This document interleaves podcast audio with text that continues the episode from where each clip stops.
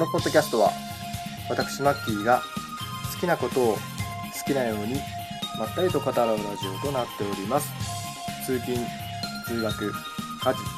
旅の友ランニングの友なんかに耳を傾けていただけますと幸いです。はい。どうもこんにちはマッキーです。で今日はですね2005年2005年じゃないですね。2015年7月の17日えー、になります。まだちょっと前回のですね収録を練習終わってないくてまだアップできてないんですけれども、えー、ちょっと収録だけ先にしててですね今日は金曜日ですね、えー、になります。えー、まあ、早速なんですけども近況としてはですねそうですね何ですかねゲームはあの UFC っていう格闘技 UFC ってあの格闘技ありますよね。何でもありの目つぶしとか金的攻撃以外は。何でもありっていうですね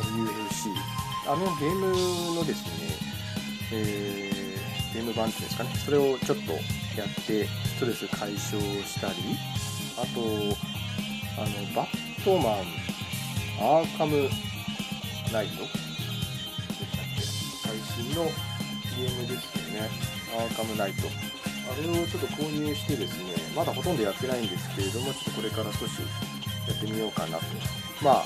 ちょっとですね面白そうだなと思って買いました。あとあの Z ネーションですね。前回、えー、途中まで見たのでっていうことであの感想の方を述べさせてもらったんですけれども、まあ、あれ見終わったので最後までですね、えー、シーズン1を最後まで見たので、えー、まあ、それくらいですかね。あと今日のあのメイントークで話す「ゴーンガール」っていう映画ですね。これをあの見ましたのでこれはちょっと最後にあのメイントークでですね話をしたいなと思っております。でまあ Z ネーションに関しては前回まあ割とですねいろいろ話させてもらったんで、まあ、全体の感想としては、まあ、前回の通りなんですけども終わり方ですね。シーズン1の終わり方が。まあなんというか最後はどうなったかを見せず、えー、終わってるっていうとことまあやっぱり予想通り話的にはあのー、物語としてちゃんと終わってないって感じですね。まあこの後どうなったんだろうっていう風にやきもきしながらシーズン2を待ちなさいっていう、私の嫌いなパターンですね、まあ、だからちょっと海外ドラマってあんま見たくないんですけどまあまあ中途半端。あの知ってる人だったら分かるんです。まあなんか終わり方がですね昔のゾンビ映画のバタリアンっぽく終わってます。ただし最後まで描かれてないのでどうなったのかちょっとよくわからない。いう感じですね。まあ、そんな感じで終わっててですね、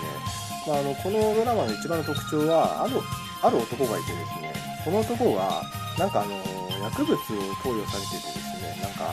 抗体みたいなの持ってるんですね。ゾンビに対して。だからゾンビにそもそも襲われない。噛まれてるんですよ。噛まれてるのに感染してない。何箇所も噛まれてるんですね。感染してないしあとゾンビがですね全く攻撃してこないですよ。むしろちょっとゾンビと意思疎通できちゃうじゃないのぐらいな感じの人なんですね、まあ、そういうよくわからない能力を持ってる。でこの男を、まあ、とある地点までですねあの搬送するっていうか連れてくっていうのが、まあ、メインストーリーなんですね。前回ちょっと話さなかったんですけど。なんですけどこの男がですね最後どうなったのかよくわからぬままシーズン1は終わってますと、まあ、いうことで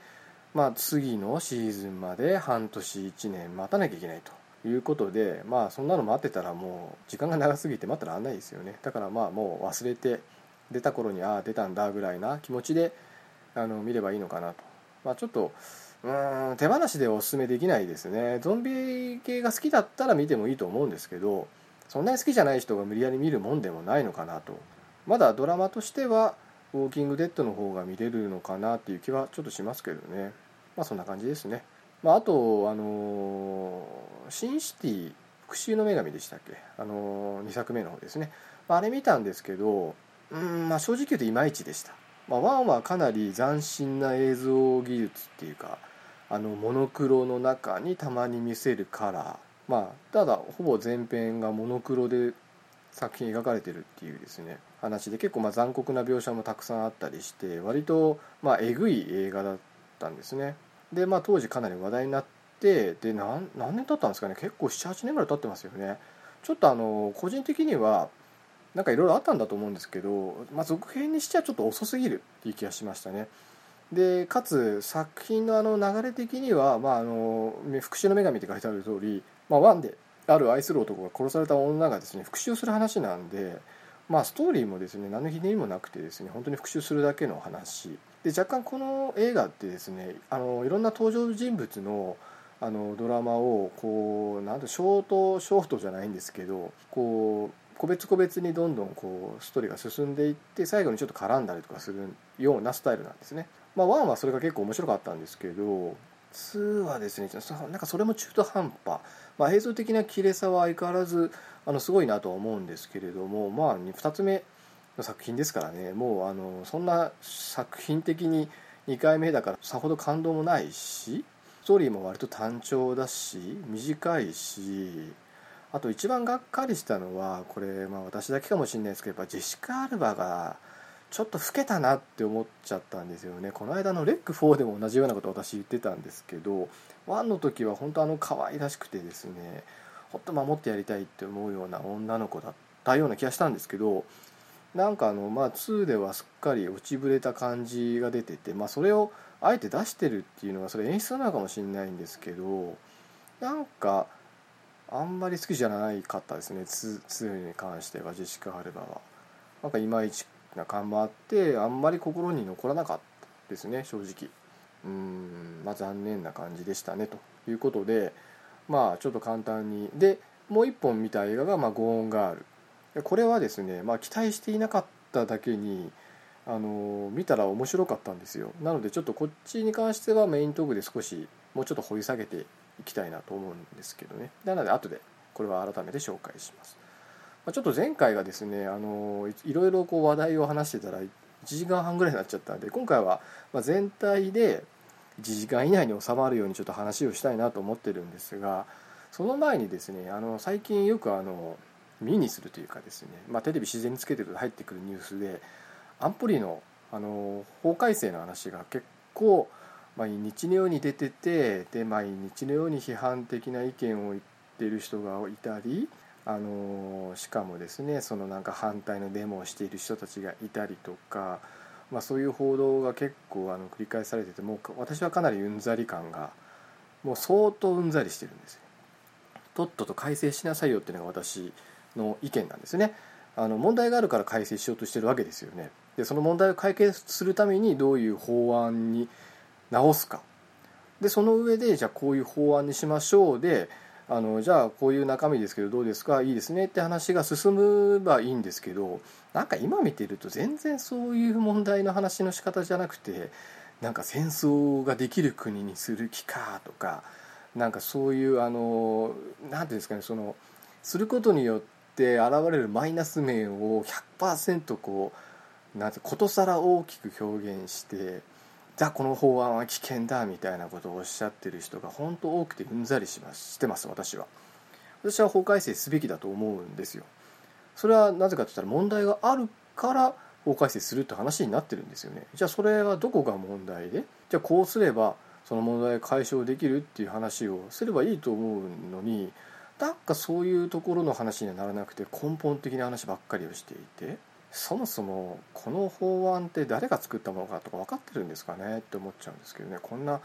アメリカに押し付けられた憲法をいつまで大事に改正せずにあの何十年も法改正一切してないのって日本ぐらいらしいですよ。もうドイツかなんとかなんてもう60回以上法改正とかしてるらしいですからね、まあ、日本だけがあのアメリカに、まあ、半ば押し付けられた法案を60年70年もあのずっといまだに改正せずにいるっていう、まあ、これこそ異常だと思うんですけどね、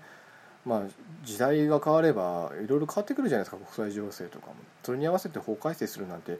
ごくごく当たり前のことだと思うんですけどなんか憲法9条を守れとか戦争をする国にさせないとかわけのわからないことを言っている人たちが本当多くて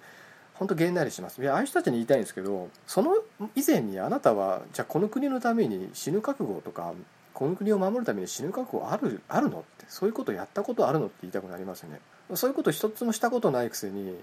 なんか憲法9条守れとかわけのわからないなんか戦争させないとかあのデモとかを一生懸命移してあたかも世論は法改正反対だみたいななんかそんな世論に見えちゃうような報道の仕方をするマスコミも、まあ、どうかと思うんですけどね。あれちなみにあの反対ばっかりじゃなくて賛成のデモとかもあるんですよ結構。なのにテレビでは一切報じないんですよ。反対の方しか。法改正賛成だって言ってるデモもあるのにそっちは全くどこの局も一切報道しないですね、まあ、それがちょっと異常だと思うんですよね。両方普通に報道すべきだと私はまあ思ってるんですけど、まあ、その辺がですねやっぱり私がメディアっていうものをあまり信用していないゆえんなんですよね。公正公平ではない。なんとなく世論を反,、まあ、反対の方に持っていきたいっていうふうに見えてしまうんですよね。いやそれを証拠にですねやっぱこういういざこざがあるとやっぱりあの内閣の支持率ってどんどん落ちていくと思うんですよ。やっぱそれってまあマスコミの影響が非常に大きいと思うんですよね。なんか傍から見てるといろいろ問題ある法案を安倍内閣が無理やり通そうとしてますみたいなそんなような報道に見えるんですよ。あ何も分かってなかったらそう見えると思いますよ普通の人は。私はそんなこと全然思わないですけどあの逆にあの国会に変なプラカードを掲げてなんか球場を守れとかわけのわかんないプラカードさ掲げてるなんか国会議員とか見てるともう吐き気しますけどね。お前ら国会議員だろって。外にいるデモのやつとは違うんだろちゃんと言論で勝負しなさいよって言いたくなるんですけど。わけのわからないなんか言葉とか暴力でなんか阻止したりしようとしないで。今の法案に問題あるんだったら具体的な議論をしてくださいよって。どこに問題があるんですかって。なんかあの人たちってとにかく今の内閣には反対したいみたいな。なんかそんなあれが透けて見えちゃうんですよね。まあ、私はとっとと法案改正しなさいよ今の憲法でなんか縛られている、まあ、手手首足首縛られちゃってるような自衛隊がですねそういう法案は早く改正してまともな国にしてくださいっていうのが私の、まあ、意見ですねななのであの皆さんもですねテレビで見えてるようなあの報道ばかりじゃなくてインターネットなんか調べてもらうとすぐ分かると思うんでまあ、今の日本の問題っていうのがですね、まあ、ある意味垣間見れてるシーンだとは思うんですよね。まあ、インターネットのおかげでこういうあの一方的な報道によってですね、まあ、あの国民をミスリードするようなあの展開っていうのは昔ほどひどくないとは思うんですけどそれでもやっぱりかなり影響力はあると思うんで、まあ、間違いなく内閣の支持率っていうのは下がるでしょうね今後。まあ、見ててもらえば分かると思うんですけど、まあ、それがマスコミの狙いなのかなっていうのも正直ありますからね。まあそんな感じで、えー、ちょっとぐだぐだとですね、えー、話してしまったんですが、えー、今日はですね、えー、残り、えー、の話は、えー、3つですね。まずあのいつものレトロゲーム紹介シリーズで私が昔やったゲームの紹介ということで1本目がですねテグザーっていう横スクロールシューティングゲームとえー、同様に横スクロールのアクションゲームのスパルタン X ファミコンどちらもファミコンでやったゲームですね。この2本の、えー、紹介を今日はして、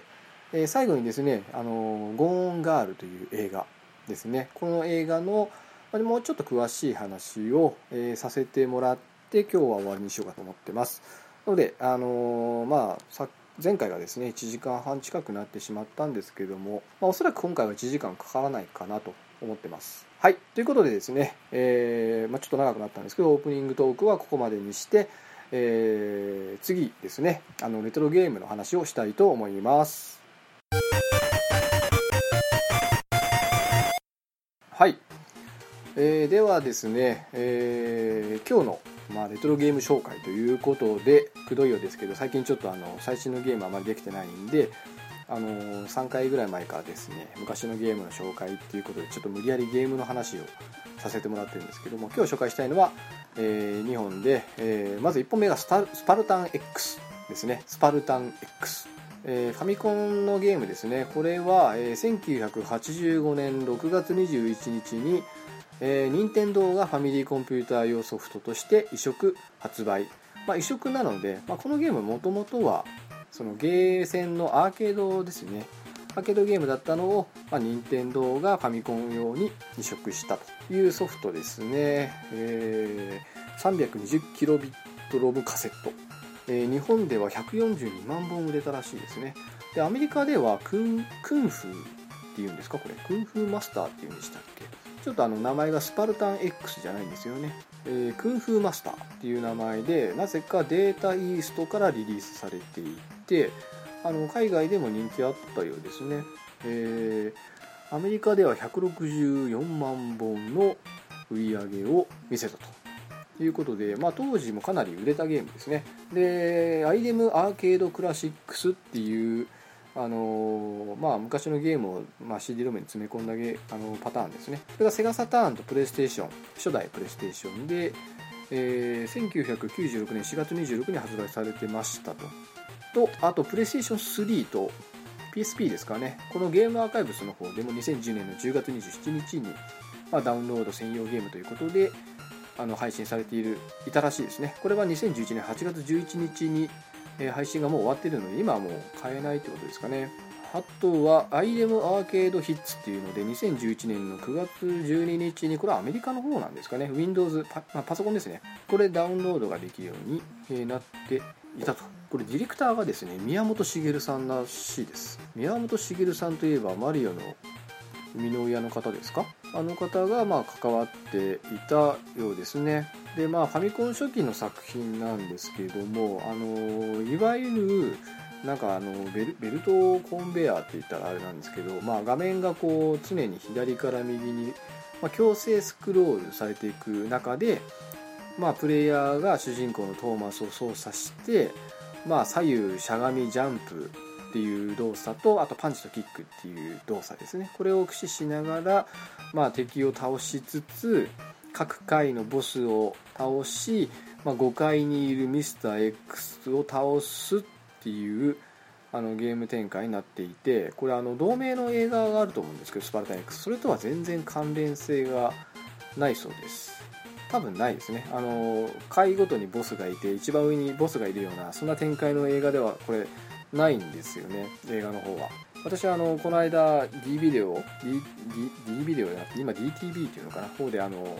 スパルタ X 見てみたんですけど確かにそういう内容じゃなかったです。最後のあのちっちゃくてちょっと小太りだけどめっちゃ動きの速い敵との最後のあのラストバトルシーンはすごいですよねこの映画、まあ、なのであの一応主人公はですね、まあ、スパルタン X っていうぐらいだからちょっと見た目がなんとなくジャッキーっぽいんですけどけどあのスパルタン X 自体があのいわゆるその昔のジャッキーじゃなくてちょっとあの現代風なんですね舞台が。なんですけどスパルタン X のジャッキーはあの昔のいわゆる何て言うんですかあのいつの時代なのか分かんないですけど本当昔のあの水剣とか証券時代のジャッキーのいでたちに近い形でなぜか描かれてるっていうですね。あのかなりつじつまが合ってないんですね。なぜかしら。であのただひたすら本当あの画面がどんどんスクロールしていくのでまあ寄ってくる敵を蹴りかパンチで倒したりジャンプキックで倒したりとかまあいろんなあの敵あとトラップがある中をくぐり抜けて最後まで、まあ、戦うっていうだけなんですけどまあこれだけなんですね。だからあの大してやることもないっていうかですね慣れちゃうと何周でもできちゃうんですよ。5回まで行くとあのまた1回戻るだけなんですね。私もあのひたすら何周もしてましたねそれで。よく飽きないよなって今にして思えば思うんですけど結構あの流行っててなんか私多分その頃いつぐらいかちょっと忘れたんですけどかなりやり込んでた記憶がありますね。まあ面白かったんですけどね。まあまああの今して思えば大した内容でもないとは思うんですけど、まあ、かなりあのさっき言った通り当時はかなりの売れ行きを見せた。まあシンプルなゲームシステムながら何て言うんでしょうね。あの、まあ、それが逆に受けたんですかね。まあ当時1984年か4年とかのゲームですからね。まあまああの大したことないっちゃ大したことないんですけども、まあ、かなり私はあのやり込んだせいで、まあ、今でも鮮明に覚えてるしあの最初のあの音楽とかあのステージ中の音楽なんかもすごい耳にあの残ってるんですよね。あの知ってる方は分かると思うんですけど。あのひたすらあのデンデゲデンデゲデンデゲデゲデゲっていうような BGM が流れながら、まあ、画面はどんどんスクロールしていってみたいな、まあ、そんな感じのゲームなんですけどね。まああの私逆に そのファミコンでしかやったことなくてゲーセンではやったことないんですよ。ゲーセンでも速さっていう話なんですけど私はゲーセンでは全く一度もやったことないですね。逆にあのゲーセンで散々やってファミコンで移植されてよくやったっていうのはあの、まあ、ちょっとどっかでこれも紹介したいと思ってるんですけどまああまりにも有名なタイトルなんであのもうゲームが好きな人ならご存知だと思うんですけど、まあ、ゼビウスっていうシューティングゲームですね。あの当時珍しいあの地上と上空のあ地上の敵と上空の敵を別々な武器で倒しながら進む、まあ、これも強制スクロール上から下へ強制スクロールしながら進む、まあ、シューティングゲーム。まあゲーム好きな人だったらまず知らない人はいないだろうっていう、まあ、あれなんかはゲーセンでやり込んででファミコンで移植されたのを楽しんでた方なんですけどこれは全くゲーセンではやってないですね。あの一番最初に紹介した GP レースなんかも私ゲーセンで散々やってたんですけどね。これはなぜかゲーセンでは全くやったことなくてまあファミコン版もなんでそれで買ったのかがちょっといまいち自分でも分かってないんですけどもしかするとジャッキー・チェーンが好きだったのでその当時、まあ、その勢いで買った可能性高いですね。まあスパルタン X っていうぐらいだから思いっきりジャッキージャッキーのジャッキーを題材にしたゲームだなみたいな。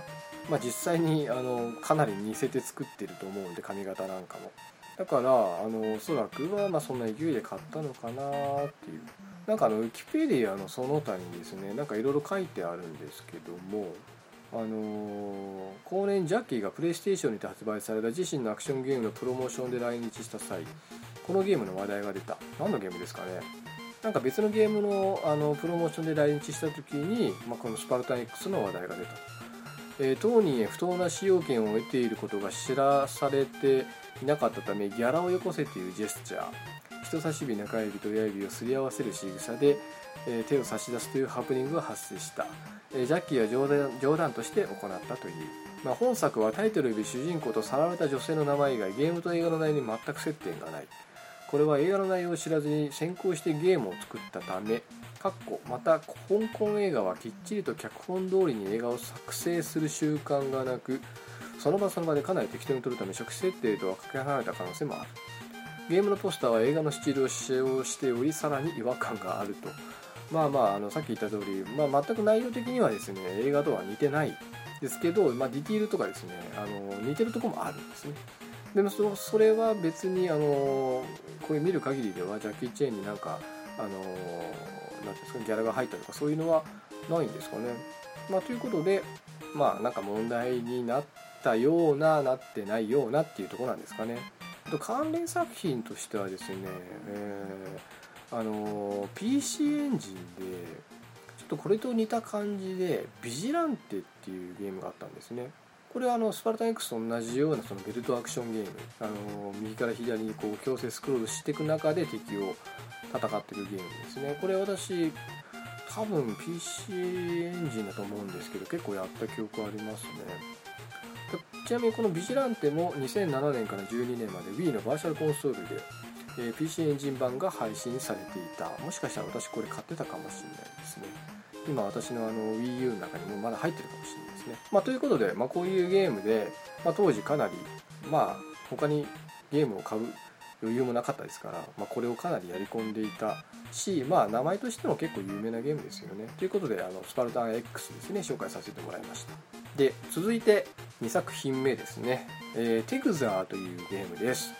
えー、これはですね、えーま8ビットパソコン全盛期に発売されたゲームアーツ初作品のアクションシューティングゲーム、えー、1985年に発売開始以降絶大な人気を誇ったということであの当時かなり人気がありました。でどんなゲームかというとですねあの基本はシューティングゲームなんですけれどもこの時期がですねあの飛行機形態とロボット形態にいつでもこう変形できるあのまあ、ロボットなんですね、まあ、これがテグザーっていうらしいんです。で全16面と裏16面でそれ以降は裏16面ループっていうひたすら同じ面をやるというですね。で、まあ、当時滑らかなアニメーションと高速の8方向スクロール。これ8方向なんですよ。この時代にしては珍しく。左から右上から下じゃなくてあの上下左右好きな方向にあの自分がこう行きたい方向に画面がスクロールされるっていう強制じゃないんですね。あの戦略性の高さ広大なマップ FM 音源これはパソコン版ですけどね。による BGM が人気を呼び特に最初に発売された PC8801M2SR 版では、えー、広告でその人気を背景したものもあったと、まあ、かなりですねあのパソコンで人気があったんですこれ。でパソコンで人気あってですねあの紹介も結構されてたもんですからすごいやりたいなって当時思ってたんですけどまあ、私んちはそんなにあのお金もなくてですねパソコン本体を買うお金なんじゃなかったんですね。なくてああいいなって思ってたらですねこれがファミコンに移植されたんですよ。なんと。それが1985年の12月19日。でなぜか、えー、ゲームアーツではなくスクエアより発売。移植はビッツラボラトリーが担当。ビッツラボラトリーって私知らないです。でレーザーがこれあの自分攻撃する手段がレーザービームなんですよ。でパソコン版はちゃんとあの線でビーってレーザーが描かれてるんですけどファミコン版はこれが玉になってます。ピーってあの1本の線じゃなくてあの粒粒っていうか玉。ポポポポって感じでこう玉になって、えー、しまっているとほとんど別物って書かれてますね。まああのかなりそのハードスペック的な問題があったでしょうね。なんですけど私はこのパソコン版をできる余裕はなくこのファミコン版を購入して当時相当やり込んでですねさっき書いてあった通りあの全16面クリアしてで裏16面クリアしてでそれ以降ずっとループするっていうことをやってました。最初はあの結構難しくてなかなか途中で死んじゃうんですけどあのコツとか分かってくるとですね全然余裕でクリアできるようになって私はあのひたすらゲームオーバーにならずにあのループし続けることができましたね。まあ他のゲーム全然やってなかったからっていうのもあるんでしょうね。こればっかりやってたっていうのもあると思うんですけどまああのさっきもちらっと言ったんですけど、まあ、当時珍しいこう自分で好きな方向にこうある程度画面をスクロールさせることができるんですね。で面が迷路みたいになってるんですよ。なので、まあ、その迷路を突き進んでゴールに向かっていく。で途中途中に敵がいるのであのその敵を殲滅しながら進めなきゃいけないんですけども場面場面でですねその戦闘機になったりロボットになったりっていうのをあの効率よく変えながらやっていかないとあの敵にやられちゃったりするんですね。でそういうあの、まあ、戦略的なところがまあ、私のツボにはまったのかどうなのかちょっと分かんないんですけどあの当時かなりやり込みましたね。前回紹介したスターラスターなんかもかなりハマったんですけど、まあ、当時それと同じぐらいかなりやり込んで、まあ、友達に若干呆れられた記憶があります。あまりにも死なないんで、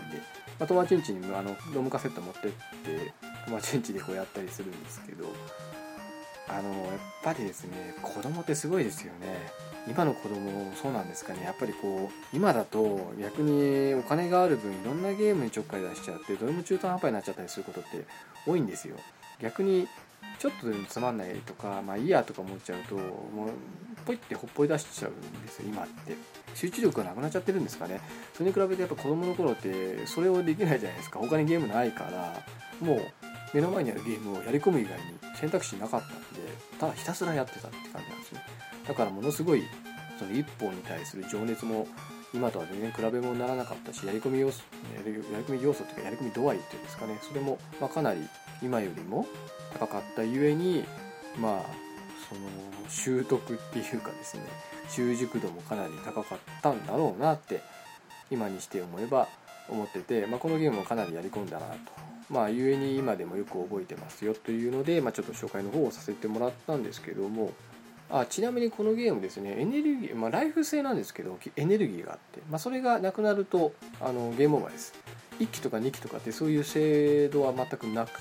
でセーブ機能も全く当然ないのであのやめたらまた最初から1面目からやり直しっていうあの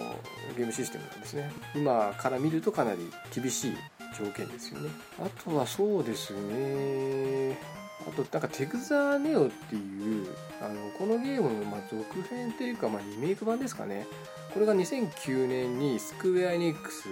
から発売されていて、えー、PSP 版が、えー、2009年の10月1日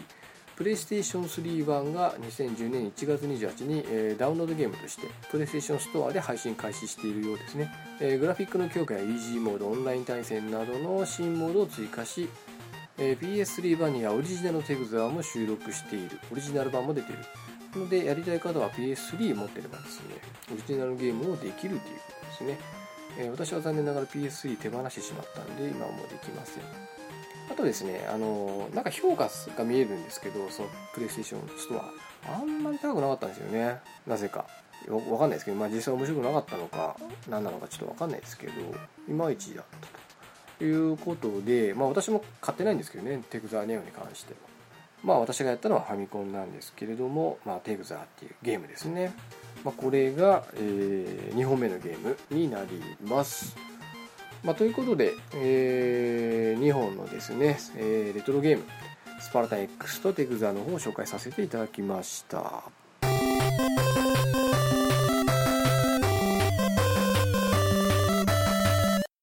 はい、えー、ということで、えー、今日のメイントークになります。えー、これがですね、えー、あのまあ、冒頭で話した Z ネーションとシンシティとですね一緒に借りた映画で「ゴーンガール」っていう映画になります、まあ、この映画ですねなんか映画館見に行った時にちょっと予告でちらっと見たんですよこの映画の予告をですねでなんかは面白そうだなってその時はちょっと思ったんですけど結局映画館には足運ばなかったんですね。でまあ気が付いたらレンタルされていたんで見たんですけど簡単に、あのー、概要を説明するとですね、えー、まあ、これはウィキペディアのところそのまま読んじゃうんですけど「えー、ゴーンガール」は2012年発表の、えギリアン・フリンによる同名小説をもとにしたアメリカ合衆国のミステリースリラー映画である、えまたフリンは脚本これあれですね。作者が脚本も担当しているみたいですね、え監督はデビッド・フィンチャー。えー、あとですねキャスティングがですね、えー、ベン・アフレックロザムンド・パイクニール・パトリックハリスあごめんなさいニール・パトリック・ハリスタイラー・ペディとキャリー・クイーンが出演している、えー、日本では、えー、2014年の12月12日に公開されてますと、えー、不信感過激な報道経済がもたらす夫婦関係が描かれている。フリーは書籍からずれた点も見受けられると述べているっていうことであのまず監督がですねデビッド・フィンチャーなんですね。名前聞いたことある方多いんじゃないですかねデビッド・フィンチャー。結構、まあ、独特な映画を作られる方なのかなと。どうなんでしょうね。フィンチャーによる作品はどれも色調を抑えた暗い画画作りが特徴で嫌いな犬は色はピンクだそうです。よくわかんないですね。でですね、まあ、この監督が作った映画をちょっとざっと紹介しておくと古い順番にですね、えー、エイリアン3、セブン、ゲーム、ファイトクラブ、パニックルーム、ゾディアック、えー、ベンジャミン・バトン、数奇な人生、ソーシャルネットワーク、ドラゴンタトゥーの女、そしてこのゴーンガールということで、まあ、2、3年に作品ぐらいのペースで映画を撮られている監督で私結構この中で半分ぐらいは見てますね、まあ、エイリアン3見ました、まあ、作品としてはちょっと微妙ですけど。あとセブンですね。あの有名な7つの大罪を題材にした殺人が起こってそれをまあ追うっていうのがあの皆さん大好きなブラッド・ピットですね。ブラッド・ピットの出世作なんですかね、まあ、かなりえぐいっていうかですねあのまあスリラーですね。あとゲーム。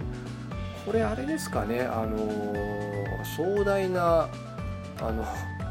何て言うんだろう。テレビ的に言うとドッキリみたいな映画じゃなかったでしたっけ。確かマイケル・ダグラスが主演のですね。これ結構面白かった気がします。マイケル・ダグラスとかショーン・ペーンとかが出ている、まあ、ある男がですね騙されてですねこう人生を転げ落ちていくんですけどもそれが壮大な〇〇だったみたいな話なんですよ。このちょっと傲慢になった男を懲らしめるためのまあ〇〇だったみたいな、まあ、ちょっと、まあ、古い映画なんであの気になる方はちょっとですねあの貯めていただいて見ていただきたいですよ。結構面白いんですよこの映画。すごく。面白くてあの今でもなんとなく覚えてるんですけれどもまあこれもデビッド・フィンチャーが作ってる。あとファイトクラブ。これあれですね。あのこれもまたブラピですよね。ブラピとあともう一人誰でしたっけ？有名なエドワード・ノートンか。エドワード・ノートンとブラピが出ているちょっとまあサスペンスっていうか何でしょうね。あのちょっと不思議な映画。あとパニックルーム。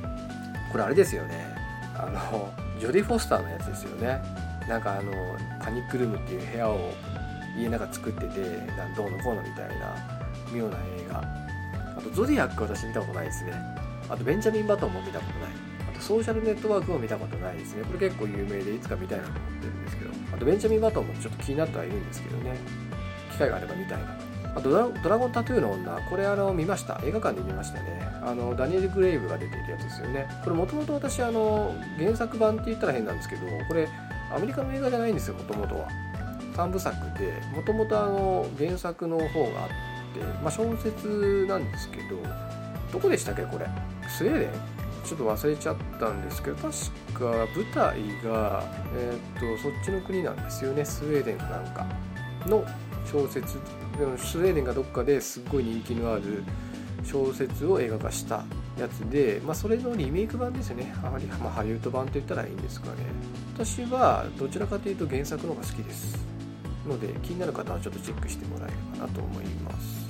ということででゴーンガール。で私ですね、まあ、ダビッド・フィンチャーの作品が、まあ、特に好きってわけではないんですね。好きってわけではないです。あの面白い映画もあったんですけどあデビッド・フィンチャー大好きっていうほどでは正直なくて、まあ、今回もああデビッド・フィンチャーが監督してるんだふんぐらいしか正直思っておりませんでした。で、まあ、どういうストーリーですね。この映画が、まあ、どんな映画かと言いますとあのー、これ主人公がニック・ダンっていう役名であのベン・アフレックが演じてるんですけどあとエイミーっていうのがですねこの奥さんでこれ私初めてこの映画で知ったんですけど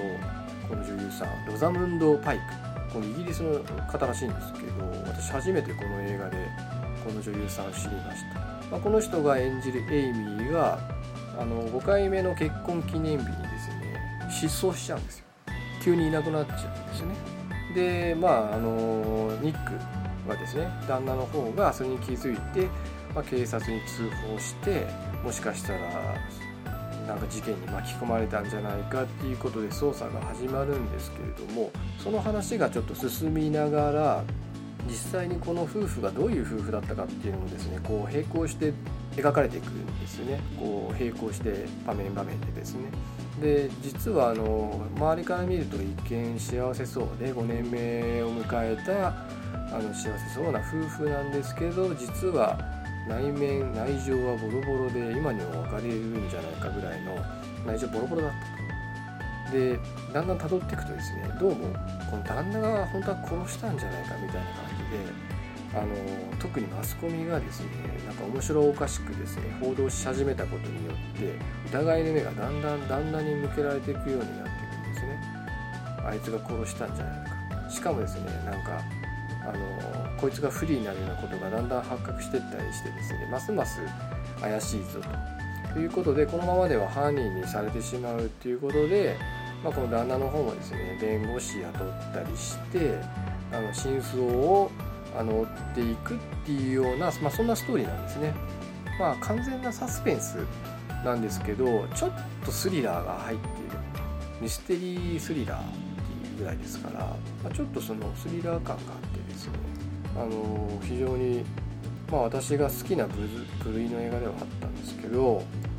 これですね多分ネタバレすると非常にもったいないと思うんで、まあ、最近レンタル最近でもないんですけど、まあ、レンタルされてからまだ23ヶ月ぐらいの映画だと思うんでまだまだ見てない方の方が圧倒的に多いと思うんですよね。だからちょっと、まあ、今日はネタバレはちょっと控えたいと思います。ただこういう、まあ、この手のあのサスペンスじみた話ってやっぱりあのストーリーが全てだと思うのでまあどういう映画かわからないとなかなか興味も湧かないと思うんですよね皆さんが。だからちょっとこういう映画を紹介する時っていつも悩んでしまうんですけれども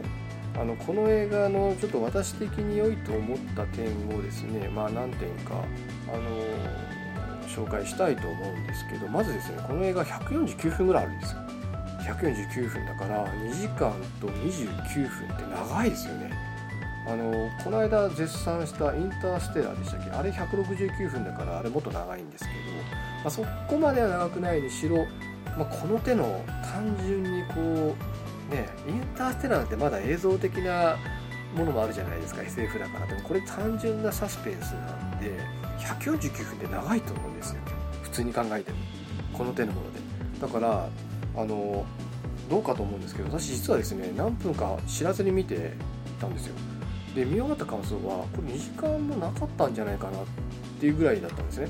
まあ、ってことはかなり退屈せずに最後まで見れた映画なんだと思うんですね。びっくりしました。149分もあったのこの映画はって。120分もないと思ってたんですよ。110分とか110数分ぐらいかな、まあ、2時間かかってないでしょぐらいに思ってたんで、まあ、それくらいあの中だるみなくですねさっと見れたっていうのがこれはあのまあ裏を返すと非常に引き込まれてたってことなのかなと面白かったってことなのかなっていうのが、まあ、一つですね。やっぱり長いとですね中だるみしたりすると思うしね途中で飽きちゃったりとかするんですよ私の場合は。そうするとですねついつい早送りあの1.5倍再生とかにちょっとしちゃったりとかしがちなんですけどこの映画一切そういうことはなかったですね。最後までしっかりと見れました。でやっぱこの映画が面白い要因になったものでやっぱキャスティングがいいんじゃないかなって思ったんですよね。このあの失踪されちゃっておろおろする旦那がベン・アフレックなんですけどもなんかそのベン・アフレックの演技かその雰囲気が非常にこの映画の旦那の像にすごい合ってるんでないのかなとは思うんですよ。なんかそんなにこう裏表がない感じまあ逆に言うとそこまで頭が回らない感じの、まあ、なんて良くも悪くもですねあの、まあ、そういう旦那なんですね。そんな中をこうわざわざ妻を殺害してなんかしようなんてこと悪巧みを考えるようなタイプのあの旦那さんに見えないんですよ。でそこがいいのかなと。映画的に。でもっといいなと思ったのがこのエイミー役の方なんですよ。ロザムンド・パイクさん。私この方本当この映画を見るまでは全く知らなかったんですけどこの映画見てすっかり好きになってしまいましたね。あのやっぱり演技が素晴らしいですね。あのとっても綺麗な方なんですけれどもま、そのだんだんこう堕落していく感じのそのなんかだらっとした感じもですねものすごい描かれてるんですね。まあもしかするとこのノーメイクとかで演技されてたのかもしれないんですけどでも化粧して着飾るとものすごい綺麗な女性に変わるっていうところ不気味さっていうかですね何考えてるかわからない感じとかがまああまり言うとちょっとネタバレになっちゃうんですけどそういうなんか若干ちょっと切れた感じとかですね。すごいあのよく演じられていてすごい魅力を感じたんですよね。だこれもですねネタバレになるからあんまり言えないんですよね。この方の演技のことも。しあのせっかく興味も持たれた方がですねこの映画見た時に、まあ、若干でもネタバレしてるとですね魅力半減しちゃって嫌だなと思うので、まあ、あんまりですねちょっとあのそこに触れられないのが残念なんですけど非常にあのこのロザムンド・パイクさんがとても魅力的でした。素敵な女性でもあり女性の怖さとかそういうのを垣間見れることができるっていうんですかね、まあ、非常にあのキャスティングがいいなって、まあ、実際なんかこの方これでなんかいろんな賞を取られてるらしいですよ。この、まあ、これで一気に評価された。と言っても過言ではないらしくちょっと調べてみたらですねあのいろんな賞を取られているようですねこれによって。ロザムンド・パイクさん、えー、1979年1月27日生まれの36歳出生地がイギリスですね、まあ、イングランドのロンドン。国籍はイギリスと。で結構ですねあの007ダダイアナ・ザ・デイとかですねプライドと偏見。聞いたことある？有名なやつだとあと何ですかね「タイタンの逆襲」とか「アンドロメダ条約」タイタンの戦いは見たんですけど逆襲見てないんですよね。あとアウトロー。これあれですかね。あのアウトローってトム・クルーズのやつですよね。これにも出てるそうですね。アウトローのヘレン・ノリン役。だから結構出てるんですよね。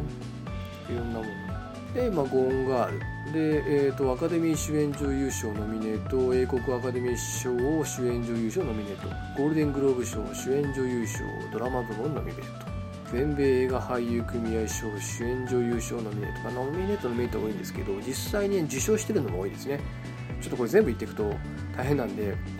頭だけ言うとロンドン映画批評家協会賞英国女優賞受賞、えー、カンザスシティ映画批評家協会賞主演女優賞受賞。長いなおいということでいろんな賞をこれで取ってるんですね。でまあ取ってるっていうのもすごくうなずけるんですよこの映画見て。非常に素敵な魅力的な女性でありながら女性の怖さとかですね。そういうのもあのすごい出している素晴らしい女優さんだなって思いました。はなかなか面白かったですね。最近あのあの面白いなって思える映画がちょいちょいあの見れてるんでなんかだからゲームよりついつい映画を見てしまうんですよね。最近あの本当見て面白かったなって思うのはあの、まあ、この番組でも紹介したイコライザーとかですね。あとさっきからあの引き合い出してるそのインターステラー。で今回のゴーンガールとですねなかなか非常にあの面白い映画を最近は見させてもらってるなと。ちなみにですねこの映画の興行収入は北米ではえっ、ー、とやっぱ北米興行収入1位になっているようですね。世界的には、えー、北米以外ではゴンガールは39の国と地域5270劇場で公開され公開週末に2460万ドルを稼ぎ、えー、予想より26%高い。だから予想よりはヒットしたってことなんですかね。で数々の、えー、賞に受賞されたりあるいはノミネートされたりしておりますと。いうそういう作品ですね、まあ、なのでこれは非常にまああのさっきから何度も言ってるんですけどちょっとストーリーをネタバレしてしまうとこの映画の魅力っていうのが非常に半減してしまうのであまりですねこう何も見ないで見た方がこれは私はいい映画だなって思いました。私もですねちょうどあんまりよく知らずに見たんですよ、まあ、なので変に期待もしてなかったっていうのもあるのかもしれないですけどまああのなんかそういうサスペンスものなんだろうな奥さんがどっか行っちゃってどうなるのどうするの誰が犯人なのみたいな、まあ、そういう映画なんだろうなぐらいでしかなかったんですよデビッド・フィンチャーが監督だっていうのも、まあ、知ってはいたんですけど別にふーんって感じだったし、まあ、あまり前情報を入れずに見に行ったおかげでですね、まあ、ストーリーぐらいは知ってたんですけどあまりこう構えずに見えれたっていうのがまあ、良かったんだろうなとは思いますね。あの前から言ってるんですけどやっぱ映画を見るその時のモチベーションとかによってやっぱり映画の良し悪しって何て言うんですちょっと変わると思うんですよねやっぱりその人間のその体調じゃないですけどやっぱり体調のいい日と悪い日で同じ運動しても結構結果って違うのと同じようにその人のその時の状況によってもやっぱ見る映画の感想っていうのは、まあ、作らなくからずとも変わってくるものなのかなっていう気はしてるんですよね。そういう意味ではこのゴンガール私が見たあのまあそれがいい状態だったっていうのも、まあ、あるのかもしれないし変に、まあ、ハードルを上げずに見てたっていうところ、まあ、そこもあの良かったのかなって思ってますね。最近本当あのいい映画見れていてすごいいいな。ついこの間映画館で見た「ターミネーター」ですね。あれも非常に面白かったですしあとですねあのこの間あの「エイリアン2」見たんですよ。私エリアンシリーズ大好きでであのゲームの動画でエイリアンアイソレーションをずっと見てたんですね。あの癒しのアイロンチャンネルっていう方のやつで。で映画あまあそういえばエイリアン2久々に見てみたいななんて思ってで私 DVD じゃないブルーレイ持ってたんですよ。最近買ったんですかね。持ってて。あブルーレイ版持ってんじゃんと思ってですね。改めて最初から見てみました。で多分あの劇場公開より少し長いバージョンだったんですよ。多分150分近くあるバージョンですかね。見たんですけどやっぱ面白いですね今見ても。面白い映画ってやっぱほんと無駄なシーンもなくてで長さも全く感じさせないんですよね。これはあのやっぱりねもう「エイリアン2」なんてだいぶ前の映画ですよ。あれ私が高校生ぐらいの時の映画だから多分1980年代後半ぐらいの映画だと思うんですけど今見てもまあちょっと一部ねわちょっとなんかいかにもっていう合成感が若干あるけどでもほとんどはそんなに今見ても遜色ないと思うんですよ。まあ、エイリアンの質感からその SF のまあなんつうかそういう周りの環境っていうんですか何美術っていうんですかそういうの背景美術とか。そういうのも今見ても全然色あせてないと思うしやっぱり面白い映画っていうのはあのやっぱ飽きさせないですよね。あのバックス・ザ・フィーチャーの1見た時も思ったんですけどやっぱり長さは全く感じさせずにこんだけだっけって逆に思っちゃったんですよ。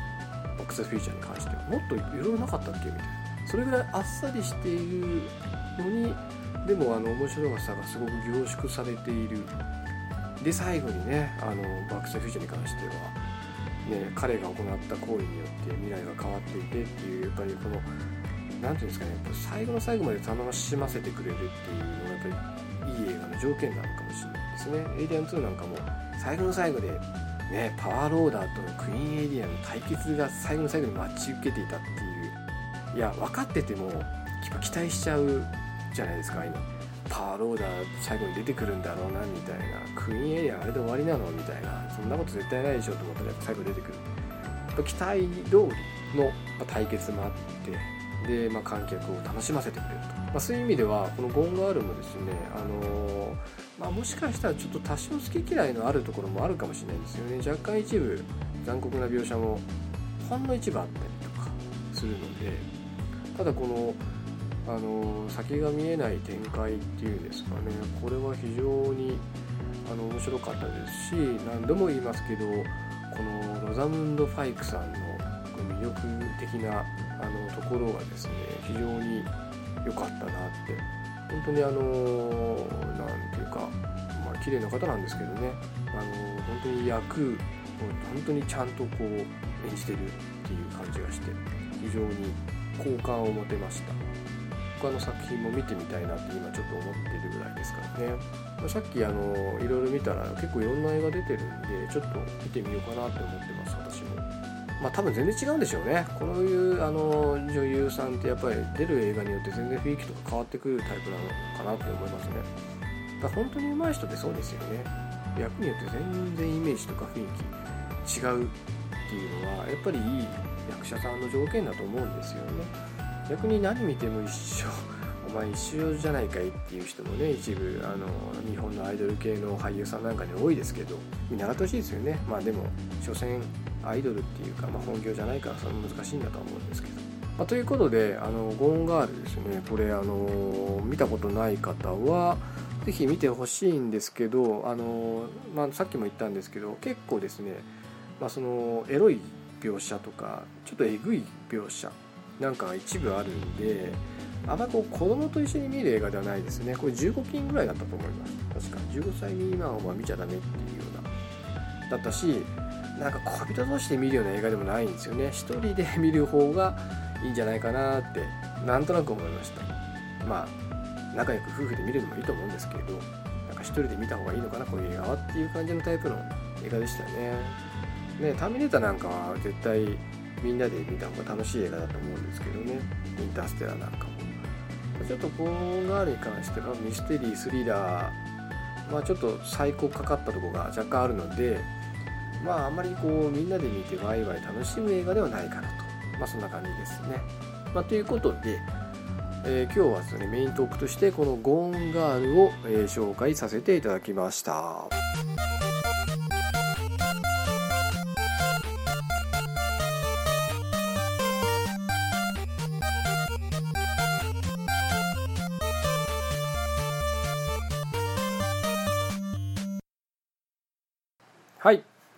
えー、ということで、えー、今回はですね、えー、もう一回振り返ると、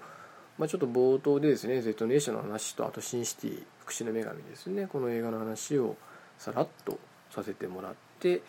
あと最近やたらニュースでやってる、えー、安保理法案の、えー、報道がなんかちょっと気持ち悪いなっていう話、まあ、あとレトロゲームですね、えー、今日はスパルタン X とテグザーの2本のゲームの話を軽くさせてもらって、まあ、最後にですねメイントークでゴーンガールが面白かったよということで、まあ、軽くですね触りの部分とですねそのエミリー役のロザムンド・パイクっていう女優さんがすごく素敵だったっていう話をさせてもらいました、まあ、今日はですね、えー、なんとか1時間ぐらいで